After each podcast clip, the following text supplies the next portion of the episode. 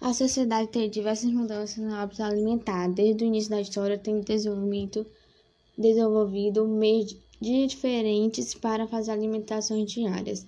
Com o passar do tempo, houve a industrialização e urbanização dos países, e isso afetou drasticamente a alimentação das pessoas no dia a dia, trazendo a desigualdade social e a geração de doenças alimentares em questão do surgimento das comidas processadas.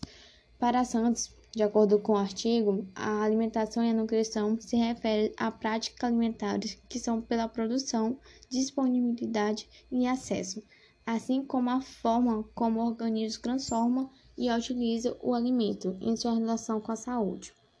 As mudanças que ocorreram na sociedade e foi mudando também na alimentação. Últimas décadas no Oriente têm priorizado a rapidez, a economia e a prática praticidade. É a quantidade e a quantidade e no aspecto social, cultural e ético que o alimento representa, gerando a desumanização nas relações individuais e sociais e aumentando cada vez mais as desigualdades sociais. É, para Pitone e Garcia, o processo de o processo de industrialização trouxe mudanças radicais na, na, forma de se alimentar, especialmente nas grandes cidades que têm maior urbanização.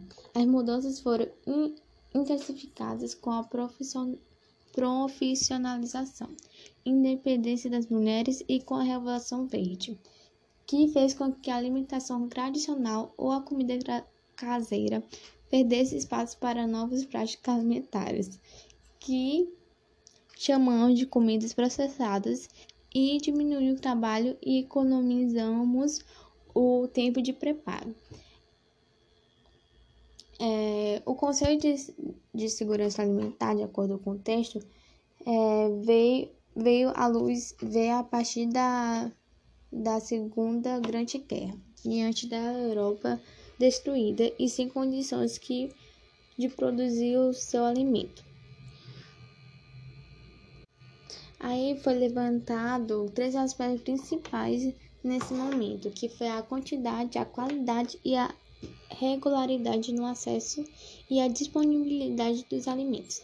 Assim, por exemplo, pode ser que haja grandes quantidades de alimentos sendo produzidos em determinada região, mas a população não pode ter acesso a elas, alguma das populações de quantidade de pessoas e a relação da segurança alimentar não se configura.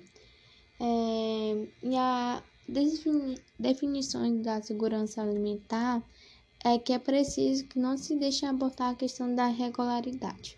Isso quer dizer que as pessoas têm ter acesso a constante alimentação.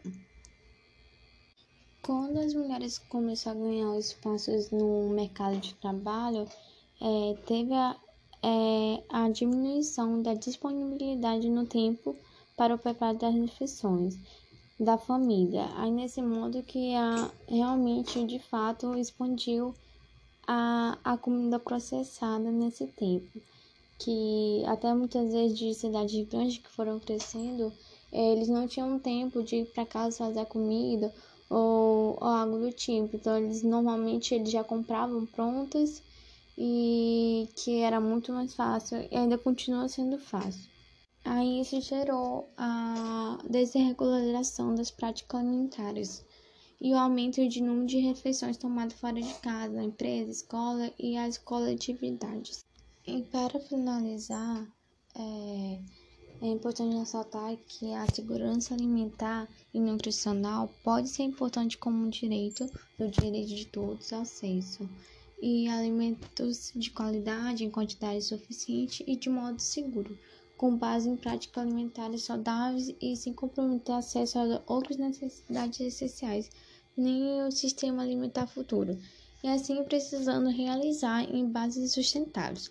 Ah, e além disso, a alimentação é adequada é um requisito básico para a promoção e a proteção da saúde de todos sendo reconhecida como um fator determinante e assim até condicionalmente da situação da saúde do indivíduo e, e coletivo.